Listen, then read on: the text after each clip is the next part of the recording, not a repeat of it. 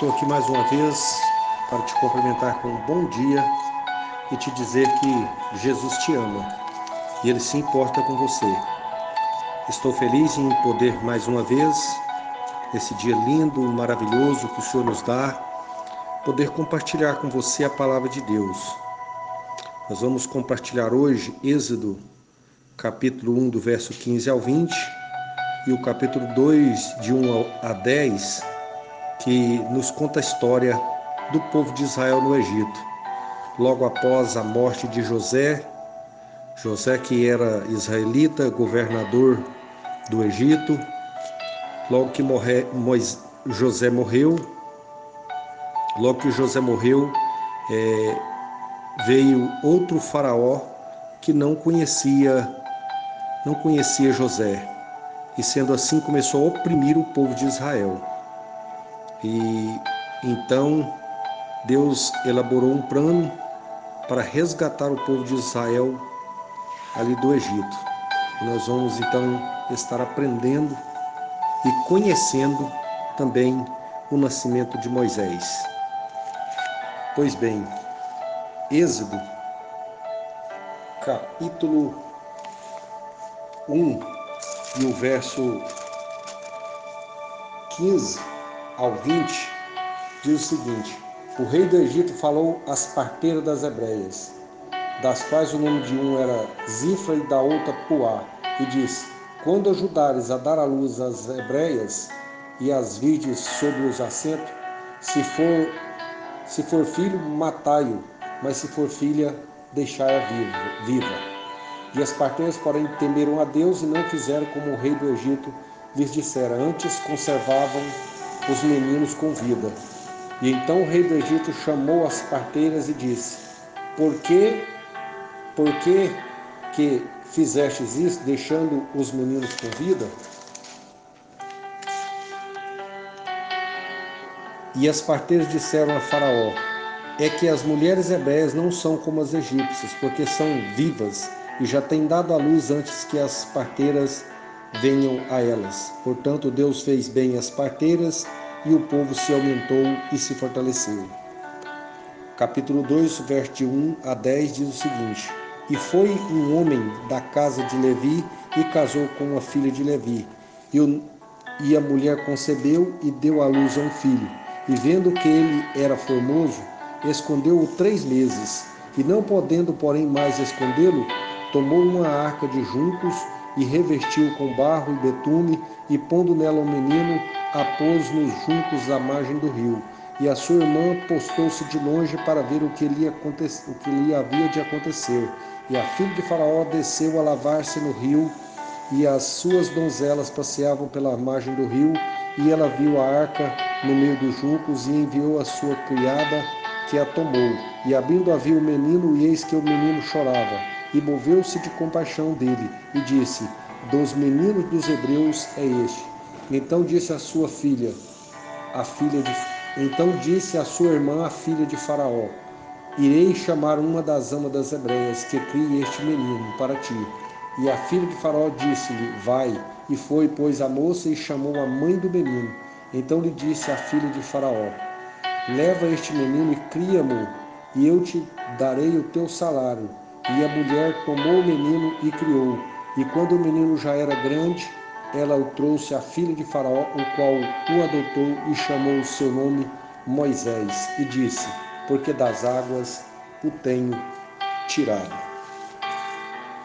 Vimos aqui é, a história do nascimento de Moisés. No Êxodo capítulo 1, verso 16, o rei do Egito manda matar as crianças das hebreias. Ou seja, o rei do Egito preocupado com o crescimento do povo de Israel, povo abençoado, povo grande, povo forte, e o rei preocupa-se com o crescimento desse povo. Então ele manda matar todas as crianças do sexo feminino, do sexo masculino. Ele ordena para matar as crianças. Preocupado com o crescimento do povo de Israel. Mas não dá certo o plano do rei do Egito. Ou seja, Deus é que estava cuidando, né, do povo de Israel. no capítulo 1 e o verso 17, nos diz o seguinte: As parteiras temem a Deus e decidem não matar os filhos das hebreias. Ou seja, as parteiras, elas têm temor de Deus, ou seja, Deus coloca temor no coração das parteiras e elas assim não obedecem, arriscando as suas próprias vidas e não mata os meninos filhos das hebreias.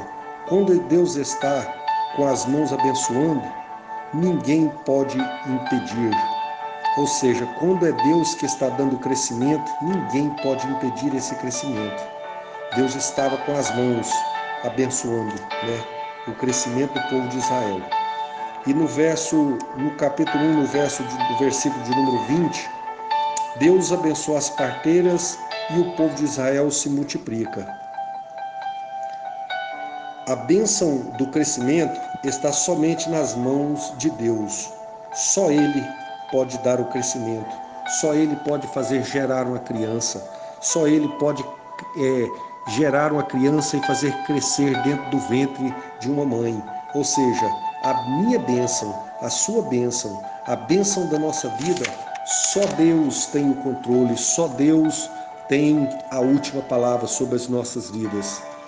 E nós vimos ainda no capítulo 2 e no verso de número 2 que essa criança nasce, essa criança que está sentenciada à morte, esta criança que está sentenciada a, a ser exterminada logo após o seu nascimento, essa criança nasce, né? Só que alguém pega essa criança e esconde. E então Moisés nasce e fica escondido por três meses e não podendo mais ser escondido, né? Não podendo mais ser escondido, tem que bolar um plano. Mas Deus já tinha tudo preparado para a vida de Moisés, ou seja, Deus tem o controle da minha vida e da sua vida. Não precisamos ficar preocupados. Não precisa você ficar preocupado, você ficar angustiado, porque Deus tem tudo preparado para a minha vida e para a sua vida, assim como ele tinha para a vida de Moisés. E no verso e no capítulo 2 e o verso de número 3, nós vamos ver o seguinte: Moisés agora, depois de não poder mais ser escondido, ele é colocado em uma arca e jogado no rio. Jogado no rio, cheio de feras, cheio de perigo, com muita chance de agora perecer, de morrer, de perder a sua vida, né? Moisés é colocado ali naquele rio. Talvez nós possamos estar passando por momento de luta, passando por momento de aflição. Mas eu quero te dizer, não se preocupe. Não se preocupe, você está nas mãos do Deus Todo-Poderoso. Não se preocupe, os planos de Deus não podem ser frustrados, ou interrompidos, ou até mesmo aniquilados. O que Deus projetou não pode frustrar, não pode dar errado, porque foi o próprio Deus quem determinou, foi o próprio Deus quem arquitetou. Agora, no capítulo 2 e no verso número 4, a irmã de Moisés fica vigiando para ver o que acontece com seu irmão. Ou seja, alguém estava preocupado, alguém estava é, de longe é, se ocupando em vigiar. Eu fico pensando né, que a irmã de Moisés, logo que ele foi colocado dentro daquela arca de junco, ela ficou de longe vigiando. Será quanto tempo aquela menina ficou vigiando? Será que ela passou fome, passou sede, passou às vezes até mesmo necessidade de fazer é, de, de fazer as suas necessidades fisiológicas, mas ela ficou ali. Qual tem sido a minha e a sua demonstração de amor para com as nossas famílias, os nossos amigos e o nosso próximo? Qual tem sido a nossa demonstração de amor? Será que nós temos sido amorosos? Será que nós temos mostrado amor para com nossos irmãos? Quantos irmãos não fala com seu irmão? Quantos parentes não fala é um com o outro? Quantas pessoas, por menor que seja o problema, ele já afasta do seu amigo, ele já afasta do seu irmão e não se fala mais. Mas não foi assim com a irmã de Moisés. Ela ficou de longe, né, esperando para ver o que acontecia com seu irmão. Agora, quando a filha de Faraó desceu para se lavar ali naquele rio, ela viu de longe aquela arca e mandou trazer aquela arca. Quando ela abriu, que aquela criança estava chorando, Deus colocou compaixão, né, no coração da filha de Faraó. A irmã de Moisés, que estava de longe, agora no capítulo 2, o verso 7, ela se aproxima. Ela se aproxima e ela chega para a filha de Faraó e diz que iria chamar uma ama das hebreias para cuidar da criança. Sabe quem que ela chama para cuidar de Moisés? A própria mãe de Moisés. Agora é que eu vejo uma irmã amorosa, dedicada e inteligente. Será que nós temos sido amorosos, dedicado?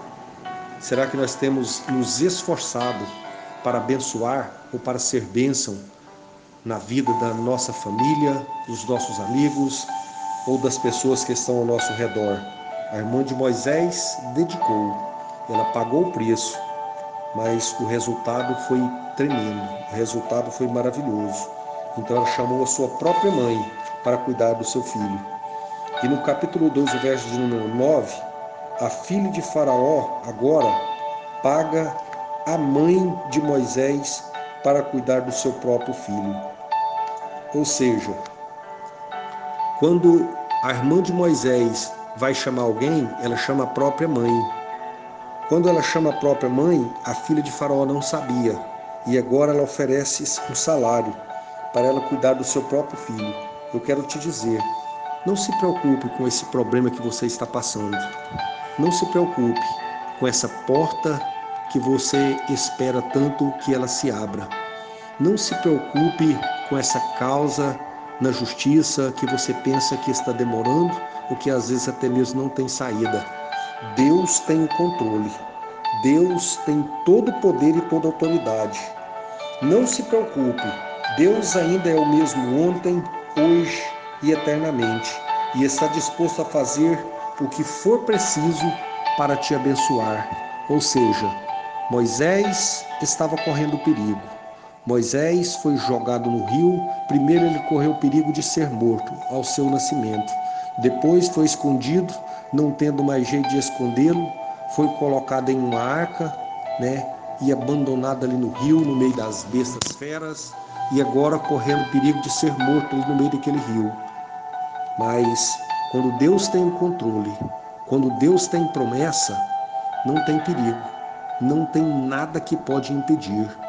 Eu quero te dizer neste momento: se você tem promessa de Deus, se Deus te prometeu algo, você não vai morrer antes das promessas de Deus cumprir na sua vida, porque Deus, ele vela pela sua promessa.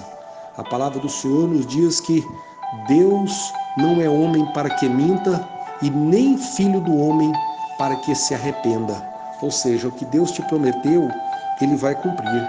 Se ele prometeu te abençoar, ele vai te abençoar.